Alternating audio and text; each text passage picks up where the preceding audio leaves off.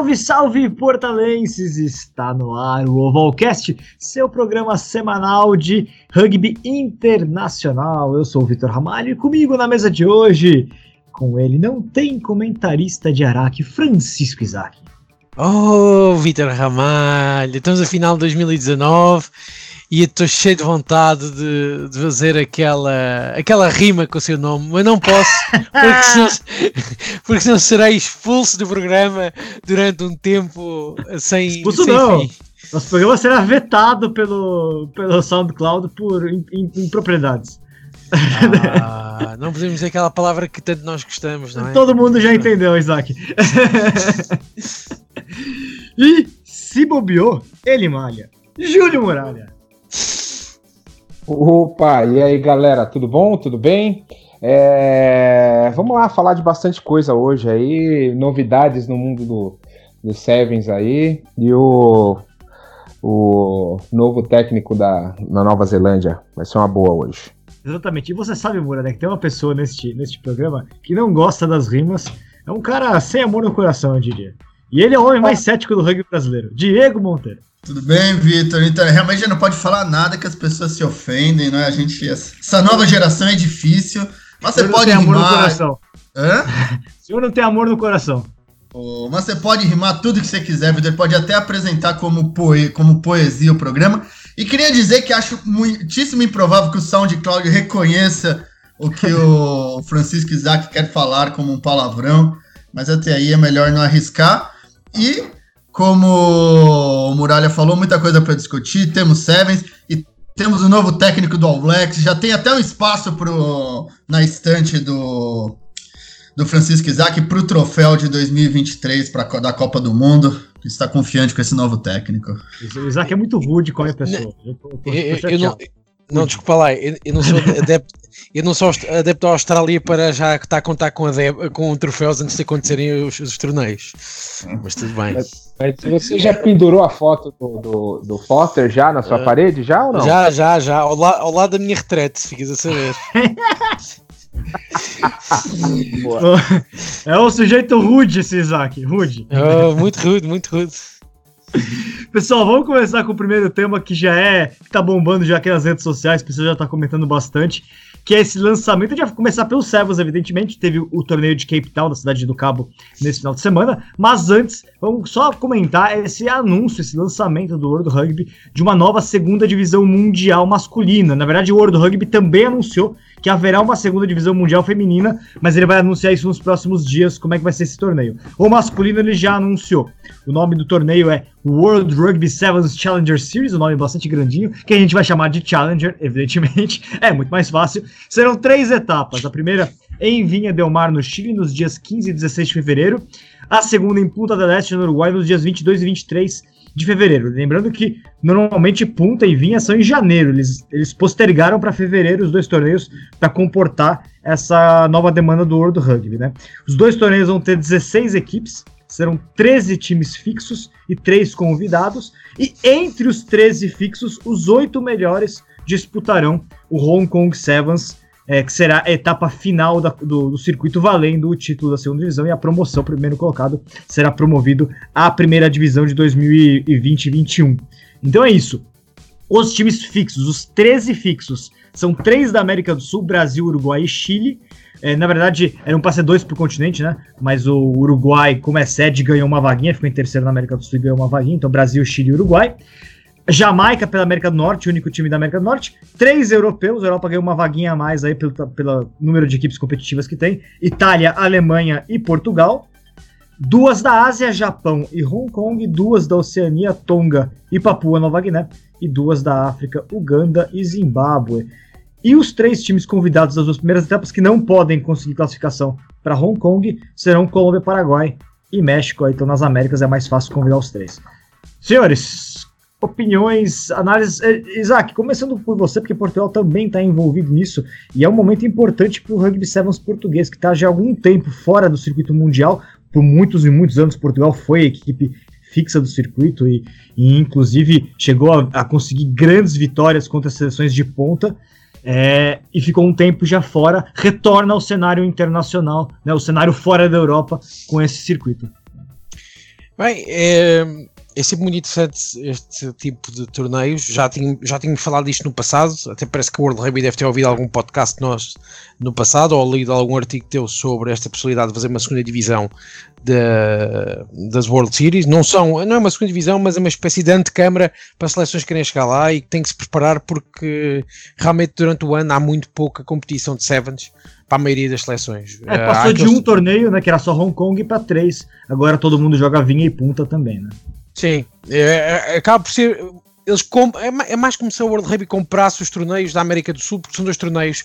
O Puta de Leste é fantástico, é um torneio uh, cheio de história e, e que mexe com, muita, muitas, com muitas pessoas e, e tem, tem outro sabor e expande a modalidade. Se será um, um torneio, um torneio não, um campeonato de sevens daqueles competitivos interessantes, eu não sei, porque acima de tudo o que falta aqui perceber é que investimento é que o World Rugby fará nas equipas, porque como toda a gente sabe, as equipas que estão no, no, no tier, vamos chamar isto no tier 1 do, das World Series, uh, recebem um cachê para, para as viagens, para, para, as, para a logística, para o alojamento, etc. Uh, eh, ou parte, pelo menos.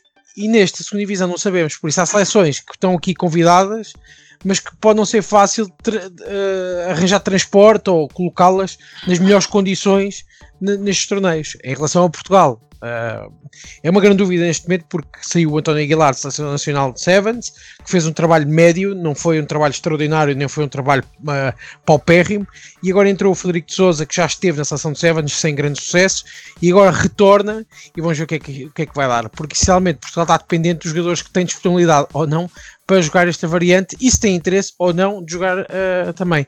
Por isso vamos tentar perceber. Eu na altura tinha achado-me estranho durante a Rugby Europe, uh, os torneios de verão, não, não, a Rugby Europe e nem a World Rugby anunciarem quem que da Europa estava apurada para ir disputar Hong Kong. E agora já percebi porquê, porque realmente iam fazer este, este aumento deste torneio e Portugal está lá uh, em virtude da classificação que obteve na, no Campeonato da Europa de Sevens, que não foi suficiente para chegar aos Jogos Olímpicos, mas foi suficiente para se apurar para este torneio. É, isso porque a Europa ganhou três vagas, né? Era para ser duas para o continente, mas a América do Norte, por ser mais fraca, ficou com uma só, e essa uma outra vaga foi passada para a Europa, né? Portugal ficou em terceiro entre essas seleções. A melhor foi a Alemanha é, no Grand Prix Europeu, depois a uhum. Itália, uhum. depois Portugal, entre as equipes que não uhum. são da primeira divisão mundial. Né? A Alemanha está indo muito bem, inclusive. É, e no caso da América do Sul, a terceira vaga, por isso que são 13 fixos e não 12, foi dado o Uruguai por ser país sede. É, é engraçado aqui uma coisa, que a Alemanha está muito bem no Sevens, mas vamos ver até que ponto é que está bem realmente no Sevens, porque o 15, como toda a gente sabe, perdeu para a Holanda e estava a ser um péssimo uh, Rugby Europe Trophy, onde Portugal teve durante dois anos, que é a terceira divisão do, do, do Rugby Europeu de 15, e, há, e fala-se que, que, a Federação Alemã está em falência, por isso que o, o, o dono da Capriçante que punha dinheiro numa das academias principais do rugby alemão, que era, ajuda-me Vitória, Heidelberg, é? é? Hans Wild, ele é, ele é o cara que comprou Exatamente. o Estado francês, inclusive, e ele é de Heidelberg. E, Exatamente, e que tem o Estado francês está mais preocupado agora a tentar salvar o Estado francês, que realmente, pelos vistos, não tem volta a dar e não tem salvação possível. Uh, é, é, daqueles clubes que quem tem os verdadeiros adeptos devem sofrer todos os dias com, com o clube, mas e ele está mais preocupado por ser a Alemanha neste momento, talvez está-se está a dedicar totalmente aos Sevens, porque o 15 já não vai dar nada nos próximos, vamos pensar nos, nos próximos 5, 6 anos, até porque o projeto do profissionalismo alemão, que foi um falso profissionalismo, arrebentou com o rugby alemão. Exatamente. Quando a gente olha essas equipes, é, a gente vê é, um, uma, um equilíbrio bastante grande. Na minha opinião, o Japão é o favorito. É, o Japão não era para ter. É, caiu no limite, né? Perdeu no último torneio para Gales, acabou sendo rebaixado. O Japão vai disputar a maior parte das etapas do circuito mundial da primeira divisão como convidado, então acho que o Japão sai na frente de todo mundo. É, a Alemanha vinha forte, a gente sabe, mas eu, tudo aquilo que você falou foi muito bem colocado, então tá, é, é uma dúvida, evidentemente. A Itália é aquele país que nunca investiu no Sevens, nunca deu mas agora, Sevens. Mas agora está a investir. Mas agora pode ser que desperte. Se a Itália despertar, a Itália tem material humano é, para crescer e, e, e, ser uma das favoritas para subir para a primeira divisão. É, Tonga também nunca deu muita bola pro Sevens, ao contrário de Fiji e Samoa, Tonga sempre foi muito mais 15 do que Sevens, nunca deu muita, muito valor pro Sevens, mas agora, mas é uma equipe que também é inegável a qualidade dos atletas tonganeses, então é uma equipe que pode ser que brigue pelo título. O Chile vem crescendo demais, né? Lembrando que o Brasil teve até sorte, porque o Brasil conseguiu a classificação porque venceu no, no, no, no Sul-Americano, né? foi, foi, o torneio pré-olímpico, venceu é, o Uruguai na primeira fase acabou se classificando. Então, se o Brasil tivesse perdido para o Uruguai e não se classificado para a semifinal, para jogar depois contra o Chile, é, o, o, Brasil certamente talvez não estaria incluído aí nessa lista de equipes. Talvez ele viesse como convidado, enfim. Mas o Brasil com aquela equipe de bons jogadores, né, que o Rodolfo colocou em campo junto com Portugal, né, o, que, que é basicamente a equipe de 15, o Brasil acabou conseguindo a classificação. O Brasil tem uma equipe competitiva, né? os, os times africanos também são historicamente competitivos. Uganda e Zimbábue têm histórico de ganharem partidas como convidados ao circuito mundial, a primeira divisão. Zimbábue, principalmente o Zimbábue, não é? Sim. É, a Uganda, o último torneio que ela jogou, ela, ela não ficou em último lugar na, na Série Mundial, na primeira divisão, como uhum. convidada. Ela ganhou, ganhou partida. Então, é outra equipe competente, assim como Hong Kong. Hong Kong é uma equipe que também vem evoluindo é, no Sevas. É muito equilibrado, eu diria que só a Jamaica tá um pouco mais para baixo aí. É, apesar que a gente sabe que a Jamaica, se contratar aí alguns jogadores do, alguns atletas de atletismo, pode virar alguma, alguma é, coisa interessante. O Usain Bolt do rugby, o que seria? É, exatamente. E mesmo a Papua Nova Guiné, que eu sempre gosto de falar, é uma equipe que tem a tradição do League e, e às vezes incomoda no Sevens quando aparece por aí. É isso. O é, Muralha, o que, que, você entende aí da, da posição do Brasil para esse torneio? Torneio muito equilibrado, o Brasil tem chance é, é, clara de, de, de subir ou você acha que vai ser muito. É, o Brasil vai ser coadjuvante? É, você quer que eu seja otimista ou realista? Eu quero que você seja fantasista. Fantasista, fantasista, pode ser? Fantasista, Brasil vai ser campeão. Vai ser, vai, com certeza vai entrar na, na, na, na, primeira divisão, vai ganhar jogos com placar elástico. Agora, sendo realista. E, otimista, e otimista. Otimista, o Brasil vai fazer alguns jogos bons. Pode ganhar alguns. Ai, ai minha Nossa Senhora. Não. E agora, sendo realista, o Brasil vai ter que lutar contra Tonga, Papua Nova Guiné, Jamaica, para ficar ali na parte de cima da, da, da parte de baixo. É isso. é isso. Ui, ui. E pessimista, e pessimista. Pessimista é a mesma coisa que, que o realista. é a mesma coisa. Eu acho que o Brasil tem condições de ficar na metade da tabela. Ganhar é uma coisa muito difícil. Falta muita coisa para o Brasil ser campeão de, um, de uma série dessas, entendeu? É, é, falta planejamento, estrutura, é, jogadores para jogar Sevens.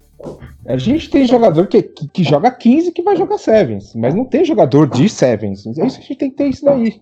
Eu acho que isso é mais importante do que ficar se preocupando em ser campeão. É, é um sonho muito grande. Eu gostaria de verdade que o Brasil, é, é, final, fossem é, Brasil primeiro, Portugal segundo, ou vice-versa, entendeu? Agora, sim, ser realista é outra coisa. É, o Brasil está muito longe desses países, principalmente do Japão. O Japão está muito à frente da gente. Muito, muito, muito. A, a gente, todos os outros times, entendeu? Todas as outras seleções, não só Portugal e Brasil. Diego, Quais são as suas expectativas? Você acha que o Brasil consegue beliscar alguma coisa? Você hum. vê muito equilíbrio? Não, eu acho difícil saber. Bem, eu acho que a World Rugby detectou que tinha esse. O Seven estava perdendo interesse. Então, que vinha, se solidificou aquelas equipes lá do circuito mundial e o Sevens não continuava expandindo, que era a ideia inicial do World Rugby.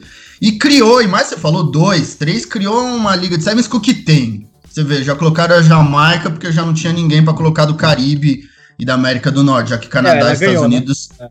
Ela ganhou, mas num nível bem abaixo. Porque justamente Sim. que Estados Unidos e Canadá já estão na World Series.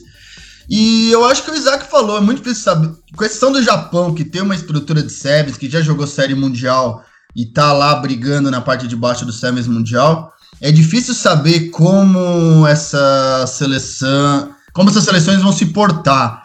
Então, que importância vão dar, quanto dinheiro elas vão ter. Então, eu acho que primeiro vai ter que ver isso. Então, quando você falou, se Tonga ou se a Itália decidirem investir dinheiro no Sevens e montarem uma boa seleção de Sevens, eles com certeza têm profundidade para fazer um bom campeonato. A questão é saber se realmente vão querer construir isso. E acho que o Brasil tem boa chance de fazer bons jogos, sim. É, se colocar o que tem de melhor, se colocar o Sancerris, os Duques, o Stefano, que é um bom jogador de Sevens, e todos esses, pode fazer um bom campeonato, mas acho, acho, acho essa primeira edição vai ser muito ela é imprevisível. E acho muito legal ter o Sevens de Punta ganhando esse status mundial de novo, que é uma competição que realmente perdeu espaço nesse calendário dos Sevens. Então, realmente muito legal. Mas acho difícil saber o que vai acontecer realmente. Mas acho que tem algumas equipes muito fracas.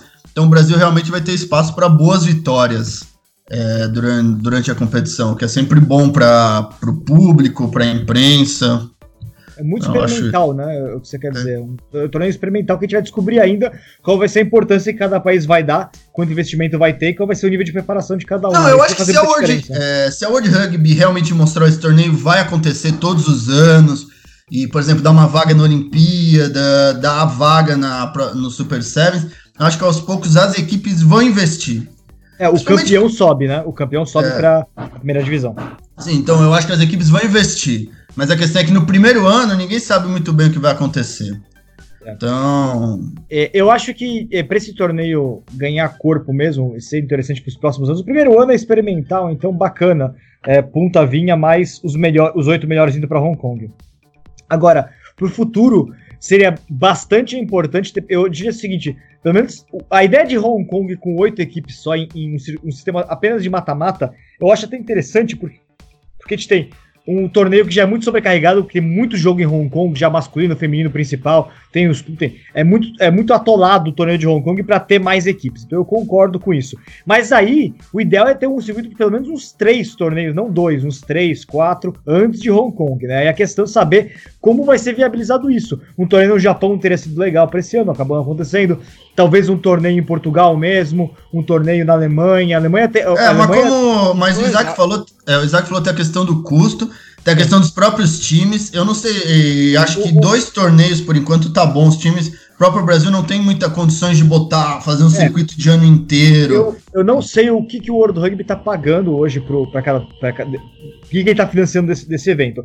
Se a gente pegar como foi o lançamento do circuito mundial feminino e tentar mais ou menos fazer a conta por ele, o World Rugby, naquela oportunidade, que é o torneio que o Brasil recebeu em Barueri, o World Rugby pagava ah, o transporte das equipes e essa parte de estrutura de é, televisão e, e, a comunicação internacional do torneio, né? É, a, o país sede pagava, o Brasil pagou no caso, né, quando teve recebeu o circuito mundial feminino em Barueri, o Brasil pagou hospedagem de todo mundo, o transporte interno, né, do, do campo pro, pro hotel, etc. É, o, o hospitality, que ele fala que é alimentação, né, essas coisas, é, campo de treinamento e o estádio. Então, o país e a comunicação e marketing interno aqui para dentro do Brasil, né, para o público interno. Então era bastante, são, eram muitos custos para o país sede e provavelmente o World Rugby deve ter repassado isso para o Chile e para o Uruguai, é, creio eu. Então não é tão simples você convencer mais países, por exemplo, falar para Portugal ou para Alemanha, olha, ou para Itália, vocês querem receber um torneio? Aí eles fazem as contas e falam: olha, esse dinheiro que eu gasto para de hotel, de estádio, de hospedagem, é, de, de hospitality e tal, não, não paga o torneio. Né? Aí, esse é o grande problema. O quanto vale para um país sediar? Porque ele tem Não, mas eu acho que aí é questão de fazer o torneio crescer. Se o torneio realmente começar a ter interesse, se as equipes abraçarem, aí vai ser fácil. A questão é que se realmente ficar uma coisa esquecida é, aí sim, realmente não vai ter time e tal, mas eu acho que a, pelo, a World Rugby deve estar tá dando bastante dinheiro para essas equipes. E eu acho que no fundo é uma boa ideia. E eu, eu acho que eu falei, o Sevens perdeu um pouco daquela coisa que tinha antes, do é. aquele frisson que tinha, ficou meio. É, é a gente tem que, a gente tem que esperar.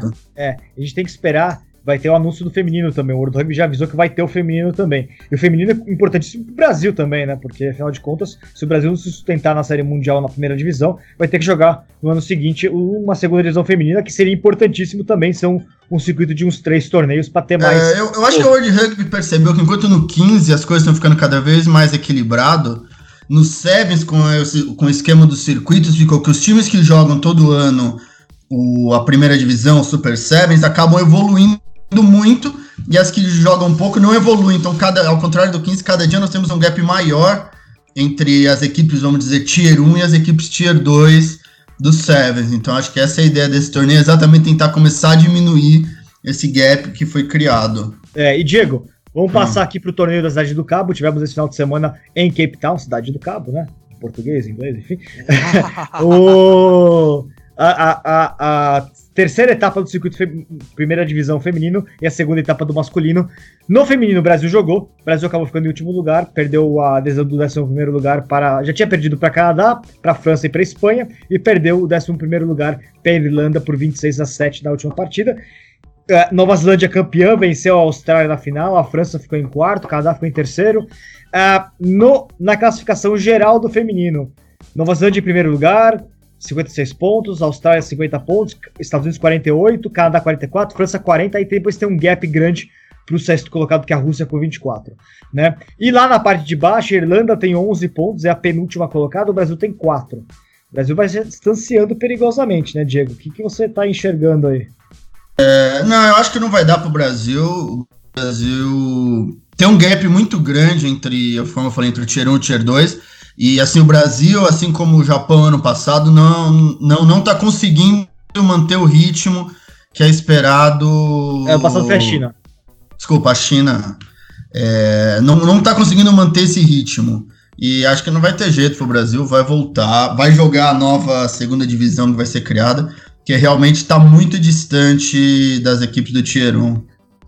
É, Muralha, o que, você esperava do Brasil desse, desse Cape Town? Foi isso mesmo? O que me preocupou, na verdade, foi que a derrota para a Irlanda, apesar do Brasil ter chegado até a liderar o placar em determinado momento da partida, acabou levando uma virada é, e o placar foi mais elástico, 26 a 7 para a Irlanda, que a Irlanda vem se mostrando a décima força mesmo do circuito Brasil, a décima primeira, né? É, te preocupou um pouco. O que eu vejo é que o Brasil, com a bola em mãos, é, é um time até interessante. A gente tem a Mulan jogando muito, a Bianca sempre é decisiva, mas uh, defensivamente o Brasil sofre demais, né, Muralha? É, eu concordo com você. Esse é um problema. É, são problemas de, de, da parte técnica, né? Não da parte tática. No Brasil, a tática está melhorando a cada tempo, mas como a gente tem muitas jogadoras que começam a jogar já com uma defasagem da parte técnica, de, de aprendizagem, de, de, por N fatores que a gente tem, principalmente no Brasil, de, de falta de cultura esportiva. Então, é, essas coisas, quando a, elas, as atletas chegam lá no alto nível, é uma coisa difícil do treinador tentar ensinar para elas, entendeu? Eles tentam pegar quem são as melhores que se adaptam com isso e botam para jogar. Tudo bem que o Brasil evoluiu muito. As mulheres, para mim, eu, eu, sempre reitero essa, essa, essa minha ideia. O Brasil tinha que investir no feminino e principalmente no sevens feminino. O Brasil está muito acima. O, o sevens feminino está muito acima de outros é, é, patamares que o rugby brasileiro tem. Mas mesmo assim ainda está faltando muito para as brasileiras, para as Iaras conseguirem se destacar bem na, na, na nas séries do, do, do, feminino, entendeu? É. é, é detalhe que isso daí é tempo, é experiência, é treinamento. Tudo bem que a academia está funcionando bem, o NAR ajuda bastante, mas isso tem que evoluir cada vez mais, senão a gente não vai ter futuro.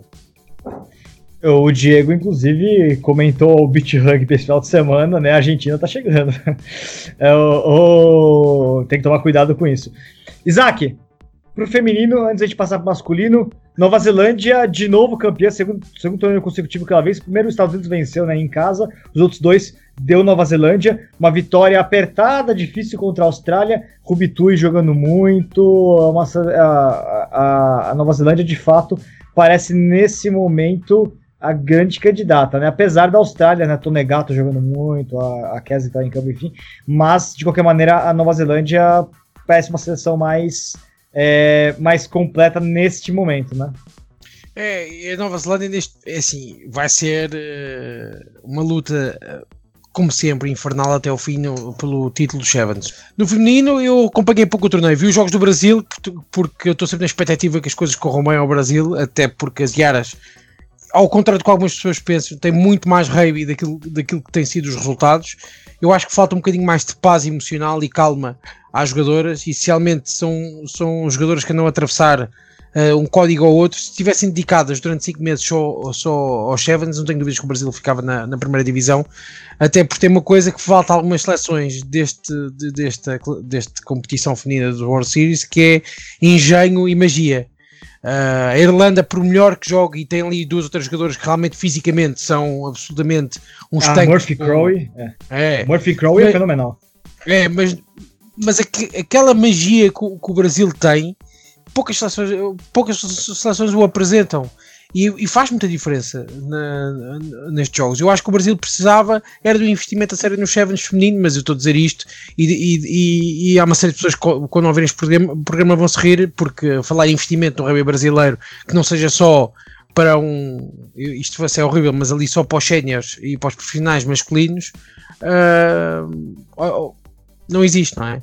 Agora, em relação ao resto do torneio, a Nova Zelândia continua a ser dominadora no, no Sevens e também e, e, e, no 15, não é? No 15 existe a França e a Inglaterra, mas realmente quando querem, elas parece que estão dois, dois passos à frente das outras, das outras, das outras todas, peço desculpa.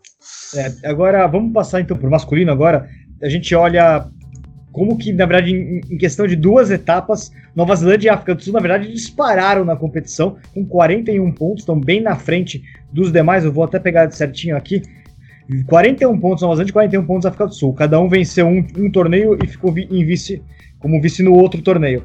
É, existiu um, já um, um, uma distância considerável que foi aberta, e isso é raro, em, em questão de duas etapas apenas, para a terceira colocada, que é surpreendentemente a França. A França cresceu demais no torneio no, no Sevens masculino. A França era uma equipe que brigava lá na parte de baixo sempre todo o torneio, e neste ano passou a brigar é, na parte de cima terceiro colocado. A Argentina está em quarto. A França tem 29, a Argentina tem 24, junto com a Inglaterra com 24. Fiji tem 23. A gente vê Samoa com 19, Austrália com 18 e Estados Unidos com 18. Os Estados Unidos né, não começou nada bem a temporada uma equipe que era cotada para o top, pro, pro top 4 do, do circuito. Parece que vai polarizar entre Nova Zelândia e África do Sul, né, Isaac? Parece que sim, aquilo que eu estava a dizer antes de, de ser lembrado que estava a falar no, no feminino é que realmente no masculino Uh, o que me preocupa é as Fiji, já tinha dito isto, eu não sei até onde vão. Eu dia estive a ver alguns jogos das Fiji neste, neste, neste World Series, nas duas etapas, com mais atenção. E realmente há aqui um problema de disciplina dentro de campo, em termos de faltas e, e de, de, rigor defensivo, que lhes está a custar muito, muito neste arranque de temporada das series. A Nova Zelândia está, está a surpreender toda a gente, porque muito, pouco, muito poucas pessoas davam uh, mérito a esta seleção, que é muito jovem, com poucos jogadores conhecidos, mas a verdade é que desde o dia 1 parece que, que estão indo muito bem. Agora, Baker está jogando muita bola. Está, está. E, em cima de tudo é assim. África aquele novo Ingshu, Ingshu, acho que é, deve, é, é, família asiática, né? Não sei de onde que é, mas o Ingshu fez dois tries aí decisivos, inclusive, no, na, na semifinal do torneio. Exatamente. E não, e não reparei se o Salesi Hayassi já estava a jogar. Também, mas, bom. É, é, é, são jogadores que saem do 15 e vêm para os Sevens com o objetivo do, dos Jogos Olímpicos. Este ano, é engraçado que a Nova Zelândia, em comparação com os, o que é que foram os, os, últimos Jogos Olímpicos, não vai ter uma seleção com Sonny Bills e jogadores muito conhecidos, vai apostar mais nos miúdos e na, aqui nos virtuosos dos Sevens que podem dar aqui qualquer coisa. Agora, é assim, os, os World Series é uma, é, é uma maratona. Não é Agora, a África do Sul, é, a final foi só 7 a 5 para Nova Zelândia, na verdade a decisão foi pela, pela conversão. É, e a África do Sul tem um começo muito consistente e trouxe o Senatla, né, de volta para o Sevens. Ele junto com o Speckman, junto com o Redud, é uma equipe muito. Eu, eu considero ainda, ainda nesse momento o elenco sul-africano superior ao elenco neozelandês. Ao longo da temporada a gente vai ver é, o quanto que essa equipe mais jovem de Nova Zelândia vai conseguir sustentar ao longo da temporada. Mas o elenco sul-africano, sobretudo com o Senata, que eu não sei se vai estar disponível ao longo do restante da, da, da temporada, vamos ver se ele vai voltar na época do, do, que começar o Super Rugby, mas de qualquer maneira, é uma seleção muito poderosa como elenco, né? Não, é, mas supostamente, ou, ou, aquilo que toda a gente conhece, são os favoritos para ganhar as World Series. Não há, não há muitas dúvidas. Tem uma seleção muito experiente, bem trabalhada uh, e que tem realmente feito grandes resultados. Falta ganhar o título, eh, como aconteceu o ano passado, mas há dois anos, penso que foram. Dois não, há três anos foram campeões. Uh, e eu acho que a África do Sul é a seleção que está-se está a preparar melhor para os Jogos Olímpicos. E a não ser que aconteça aqui uma, dos, uma ou duas lesões, duvido que, que, que percam os World mesmo que, que a Nova Zelândia agora esteja neste nível, mas já vi Nova Zelândia ganhar dois torneios uh, de uma vez e depois perde e depois nos outros quatro seguintes fica em terceiro e quarto lugar, por isso vai ser interessantíssimo até ao fim. Diego, o que, que você está é. vendo aí? França e Argentina encostando nesse, nesse é, bloco de cima, né? É, eu acho que a competição. Bem, a Nova Zelândia e a África do Sul, tudo indica, vão fazer uma competição à parte, estão realmente muito acima das outras equipes. E lá no meio, acho que ninguém é de ninguém, muito equilíbrio. Você vê a França conquistou sua primeira medalha agora, conseguindo esse terceiro lugar. O a Argentina fez bons jogos, a Austrália fez bons jogos, a própria Inglaterra fez bons jogos, os Estados Unidos está mal esse ano, então vamos ver se realmente eles vão ter perna para conseguir jogar a Olimpíada. Mas acho que você falou, África do Sul e Nova Zelândia estão é, no nível acima e mostrou por enquanto um grande equilíbrio, então muito difícil saber, principalmente pensando no cenário olímpico, naquele dia especial, quem vai estar tá melhor, quem vai ser mas nessa competição, por enquanto, jogando no, no nível acima. E Fiji realmente decepcionando um pouco nessas, nessas primeiras rodadas. É, talvez estejam sentindo um pouco a pressão do ano olímpico, talvez não esteja uma geração boa, mas por enquanto também não conseguiram performar como é esperado do Sevens fijiano. É. Ô Muralha, de qualquer maneira, a Fiji decepcionou. É, eu, eu, concordo com o Diego, talvez tenha uma transição, mas alguns jogadores eles são muito. Tem o Jerry Tuai aí, que é um, pô, um dos grandes mágicos do, do hum. rugby Sevens. Aí é, Fiji, Fiji tem sempre aquela magia fijiana, que ela pode entrar e ganhar de 50 a 0 ou pode perder de 50 a 0 sem muita. sem muita explicação. Podem ganhar da Nova Zelândia por 35 a 0 num jogo e depois perder da França de 35 a 0 no próximo, então o Fiji tem essa coisa também inconstante. É, destaque também para a é, Irlanda, é, né, que é a seleção. É, é, destaque para a Irlanda, que é a seleção nova no circuito, né, subiu esse ano, e já vem muito bem, incomodando os, os, os, times principais. O Kenya deu uma melhoradinha também nessa última etapa, foi bastante interessante. É, Muralha, o que, que é mais decepção para você? Fiji ou Estados Unidos? Fiji, mas isso não é uma decepção. Eu tô achando que é, Fiji não tá é, se preocupando tanto com o circuito mundial para poder repetir novamente a campanha que eles fizeram aqui no Rio de Janeiro, lá em Tóquio, em 2020. Eles não estão jogando 100% tudo para não ter lesão grave, para não ter nenhum tipo de punição ou qualquer outra coisa, para chegar nos Jogos Olímpicos e ganhar de novo a medalha de ouro é, em Tóquio. É, então eles estão segurando o mesmo jogo. Eu acho que a, a, os Estados Unidos, o que está acontecendo lá? Está tendo um problema muito grande que é muito parecido com o Brasil, que é a falta de dinheiro na, na, na, USA Rugby, né? Então eu acho que deu uma balançada na parte financeira deles lá e está atrapalhando um pouco o planejamento. Pra, quebrou a federação, né? Quebrou, quebrou. Quebrou a federação, Agora, essa notícia que estava circulando por aí. Exato. Então, eu acho que Fiji não tá. Ela decepciona porque a gente estava esperando fazer o que eles estão acostumados a fazer, né? como o Diego falou, ganhar de 35 a 0 da Nova Zelândia e perder de 35 a 0 para o Zimbábue, por exemplo. Mas eles estão se poupando para os Jogos Olímpicos. É, é, essa é, é, é, a minha visão do que está acontecendo com Fiji. E nos Estados Unidos é isso que está acontecendo mesmo. Está sem grana. É igual ao Brasil. Senhores, além do Sevens, o Sevens retorna no final de janeiro. Lógico, estaremos comentaremos mais do Sevens no final do mês que vem. É, tivemos também, reta final do programa, porque o programa já, a gente já falou bastante de Sevens, ainda fala dois temas, um tema Champions Cup, mais rapidamente, aí depois a gente passa também para a, a discussão sobre o Ian Foster, novo treinador da Nova Zelândia. Na Champions Cup, esse final de semana tivemos a Heineken Champions Cup, a Copa Europeia de Clubes, principal competição da Europa, e a gente teve a Vamos lá, passando alguns, alguns resultados importantes dessa rodada. Né? Quarta rodada, a gente já teve uma equipe se classificando matematicamente para as quartas de final, o Leinster. O Leinster venceu de novo, arrebentou de novo o Northampton Saints, 50 a 21, e já está classificado pelo grupo 1 da competição. Lembrando que os, são cinco grupos, os campeões de cada grupo avançam para as quartas e os três melhores, segundo os colocados também. Então, a matemática é muito importante entre os grupos. É, então, portanto, o Leinster já está já tá garantido. No grupo 2, o Exeter Chiefs está a um ponto da classificação, já praticamente garantido, depois de vencer por 35 a 10 o Sale Sharks. O segundo colocado ali é o Glasgow Warriors, ainda está na briga, apesar de ter perdido pela Rochelle por, em casa por 12 a 7, se complicou um pouco o time escocês. O grupo 3 tem dois times que devem conseguir classificação, pelo menos como segundo colocado, que é o Ulster e o Clermont. Ambos venceram. O Ulster venceu o Harlequins na Inglaterra por 34 a 10 e o Clermont derrotou o Beth por 52 a 26.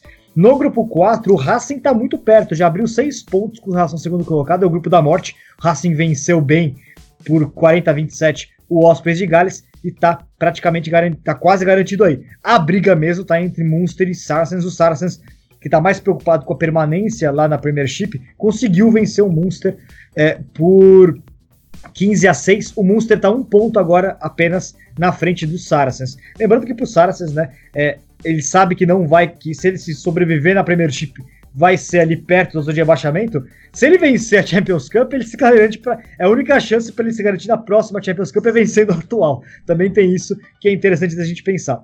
E no grupo 5, o Toulouse está muito perto da classificação. É, venceu Montpellier, derby francês, por 26 a 18 fora de casa.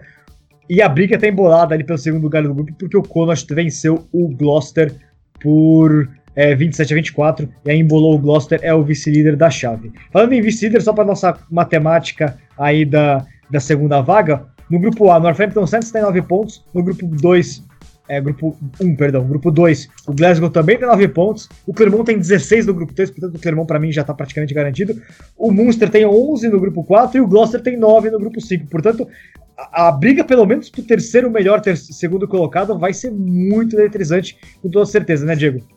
É, isso mesmo, o campeonato muito bom. Acho que o Saracen chegou, acho que o Isaac falou é, programa passado, e acho que nesse ponto ele tá certo. Acho que o Saracens acha que eles têm perna para se manter na primeira divisão e fazer uma boa, uma boa Champions Cup. E, bem, os primeiros lugares estão praticamente decididos, talvez, só com exceção do grupo 3, onde tem o Worcester e o Clermont ainda estão disputando. O resto ponto a ponto, sim. É, o resto tá bastante definido. E eu queria destacar, acho que o Leinster, e, que vem sendo muito constante, e o Toulouse, que tá jogando muito bem, fez um jogo, aliás, maluco contra o Montpellier, e mas que mostra que é uma equipe muito superior, realmente tá muito bem.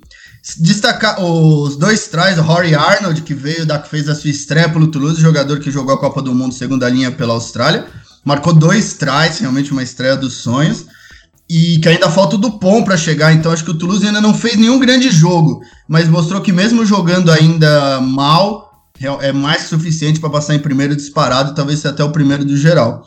Essas duas equipes.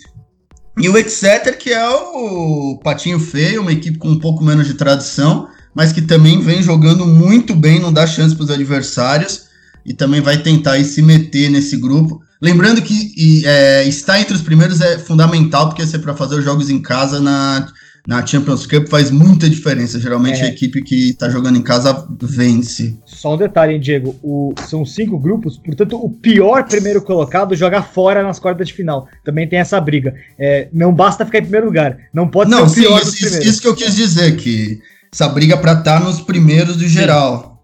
É, não, não, não pode ser o. Não pode, ninguém, você não pode ser o pior, pior primeiro colocado, que isso é ruim. é, Isaac, alguma surpresa? O Exeter, você não queria comentar muito, porque você gosta muito do Exeter, que eu sei, mas é uma equipe que está mostrando qualidade. Né? E nenhuma novidade com relação ao Leinster, mas de qualquer maneira, a forma como o Leinster derrotou o Northampton, Northampton, que vem muito bem na Premiership, é impressionante, ainda mais sem o, sem o Jonathan Sexton lesionado, né? Bem, um, ehm, eu Leinster fiquei surpreendido com o resultado que conseguiu na, na volta com os Saints. Eu esperava ganhassem com 15 pontos de diferença, não esperava que fosse esta diferença.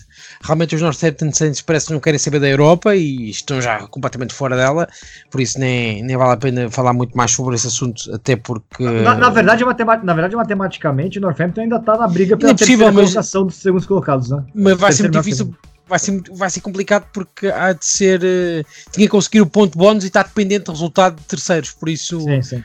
está sempre dependente de, de, outras equipas e neste, neste na Champions Cup, quando se, conta, quando se quer contar com equipas de outro grupo, é, já, está, já está perdida a situação. É uma cilada. Uh, é, os Saracens acho que vai ser, vai ser até ao fim uma, uma surpresa. Eu acho que eles ainda vão conseguir passar, a fase de grupos e não digo que vão ser campeões, mas vão conseguir passar, até porque foi aquilo que nós tínhamos falado. Na Premiership eles têm que conseguir ganhar os jogos todos. Eu tenho para mim que eles vão ganhar praticamente os jogos, uh, quase todos ganham os próximos 12 jogos e têm garantida a manutenção, que é o grande objetivo da temporada. Uh, e vamos ver o que, é que, o que é que vai dar essencialmente neste tempo. É, é aquilo que o Diego estava a dizer. O Toulouse ainda faltam aqui alguns jogadores. Agora perdeu o Colby por lesão, porque magoou-se fazer uma placagem. Uh, mas é uma equipa que está muito bem treinada, está muito bem entroçada e que tem, tem os olhos postos na fase seguinte. Clermont também outra equipa uh, perigosa, mas acho que realmente as equipas francesas neste momento têm sempre boas prestações e depois quando chegam à final já não é assim tanto. Não há o grande Toulouse, o Toulouse não, o grande Toulon como há uns anos atrás. Hoje é quem consegue ganhar. Eu continuo a ficar com várias dúvidas. Eu gostava que os Glasgow Warriors passassem a fase seguinte, mas a derrota em França deve ter eh, destruído tudo. Em relação aos Exeter Chiefs, ganharam os Sale Sharks, que é uma equipa Uh, média, tem o Faf de Klerk e pouco mais, e o Faf de Klerk não é o jogador que as pessoas querem fazer dele, mas tudo bem, isto é a mesma discussão. E ele não jogou, ele não jogou esse final de semana. Pois não, porque tam, também está tocado, por isso este vai ser, esta é a melhor temporada para, para a Liga Inglesa, para a Francesa, para o Super Rugby, porque pós-mundial, por isso há muitos jogadores, há vários jogadores do mundial que tiveram o mundial que não vão estar bem, o que leva a que vários jogadores que não foram mundial ou que foram suplentes mundial estejam acima da média, por isso é, é o melhor ano do rugby para mim, sempre. Yeah. É, Muralha, alguma. Bom, nenhuma surpresa com relação ao Leinster já tá lá em cima. Quais que são os seus destaques e decepções? Você ainda acredita no Saracens? É, o Saracens, para mim, eles tinham que jogar sempre com 14 jogadores. Um tem que ficar de fora. Pra punir mais um pouco eles. Todo castigo para eles é pouco. É, para mim, a decepção é o Munster, né? O meu Munster eu, eu esperava que fosse o primeiro colocado, mas o, o, Racing jogando aquele jogo contra o Ospreys lá no segundo tempo não conseguiu jogar mais nada, era só show espetáculo do, do Osprey e os Ospreys sofrendo, mas a minha decepção por enquanto é o Munster. O resto, o Northampton Saints, como todo mundo falou, desistiu do, do da, da, Champions Cup, o, o Exeter vai estar tá sendo realmente a grande surpresa. Harlequins também não está muito bem, o Baf, coitado, saco de pancada sempre. E para mim, o destaque mesmo é o meu Manchester que ainda tá periga de se classificar, mas periga de ficar fora também.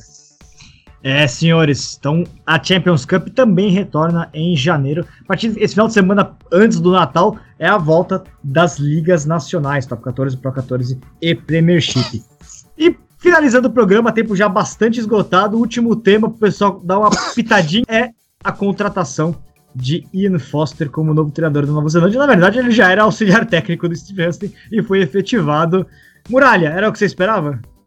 Uh, eu esperava que seria ele sim, porque a Nova Zelândia ia manter aquela tradição que ela está tendo desde o Graham Henry, sempre subindo o primeiro assistente do, do, do técnico titular, né? É, ele tem aí um, se eu não estou enganado, um contrato de dois anos para ver se engrena alguma coisa. Eu acho que é um bom trabalho. Vai seguir o trabalho que está sendo feito e vai mostrar que veio para ficar.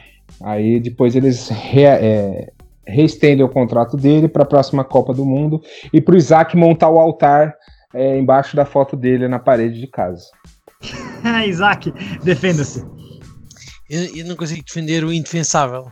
É eu, eu, não sei o que é que o Ian Foster vai fazer ou o que é que vai deixar de fazer. Realmente, os únicos dois candidatos que foram até ao fim e não eram os 20 candidatos que mandava-se a falar aí pelas ruas que os All Blacks estavam desesperados, sempre foram dois: foi Scott Robertson e o, e o Ian Foster. E os dois tiveram candidaturas. Engraçado, realmente a Nova Zelândia sabe trabalhar em comparação com os outros todos, que ninguém sabia que eram as candidaturas oficiais e eram os dois que tiveram durante seis meses a apresentar uma candidatura, por isso entrevistas, apresentações, para as pessoas perceberem como é que funciona o processo de, de, de, de, de assumir o controle dos All e é uma coisa muito intensa e que realmente no final tem um júri que tem aprovação e é quase uma tese e a pessoa tem que garantir a melhor nota da tese. O Ian Foster saiu por cima e eu acho que sai por cima porque deve ter recebido uh, selo de confiança do Graham Henry e do Steve Hansen. Tenho quase certeza que deve ter sido por aqui que as coisas funcionaram. Uh, o mais importante nos All Blacks neste momento não é quem vai mandar ou quem vai estar no topo, é quem são os outros selectors e os treinadores.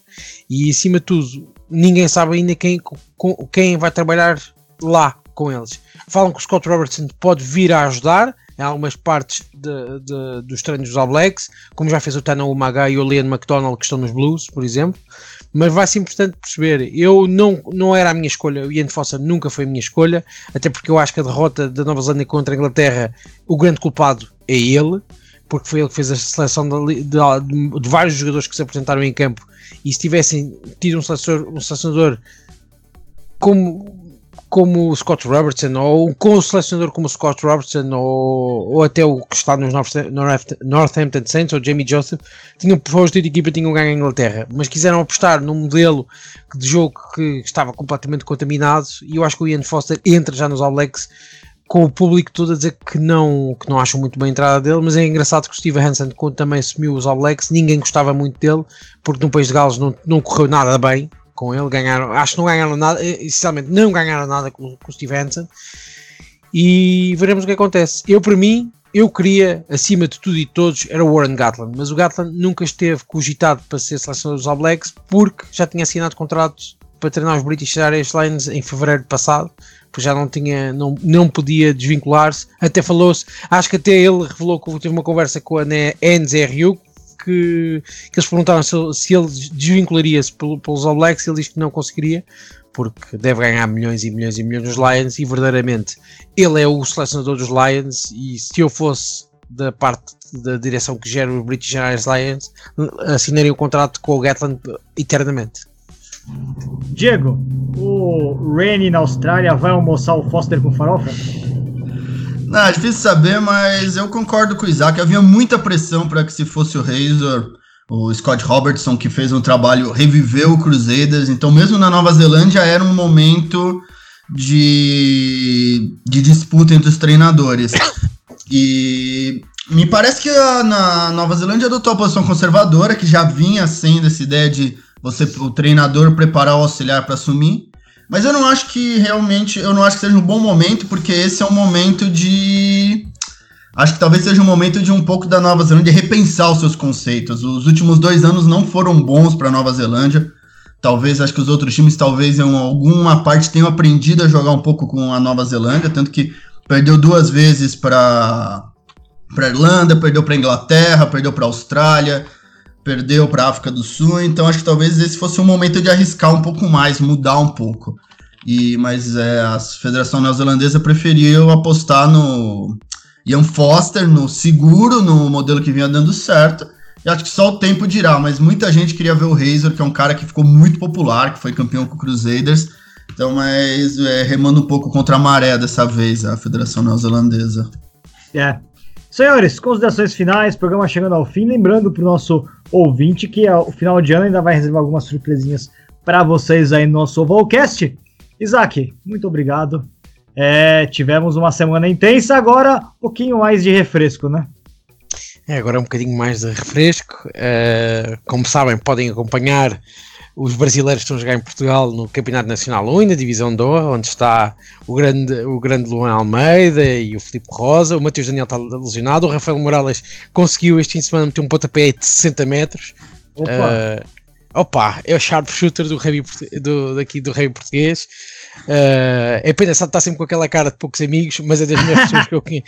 Mas é das melhores pessoas que eu conheço e para a semana falamos de outro tema sobre placagens altas. O Diego gosta de placagens altas. Cheiro-me que o Diego é um placador alto, não sei porquê, diz-me qualquer coisa. E o Muralha também deve ser placador alto, porque ele é gigante de altura e não deve ser fácil baixar o seu placar.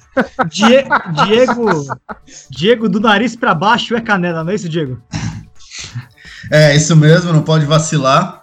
Mas, mas sempre tentamos melhorar. E acho isso mesmo, vamos discutir. É, acabou mais um ano de muito rugby e agora voltar a dar um descanso aí, se preparar para o início da temporada ano que vem, não é?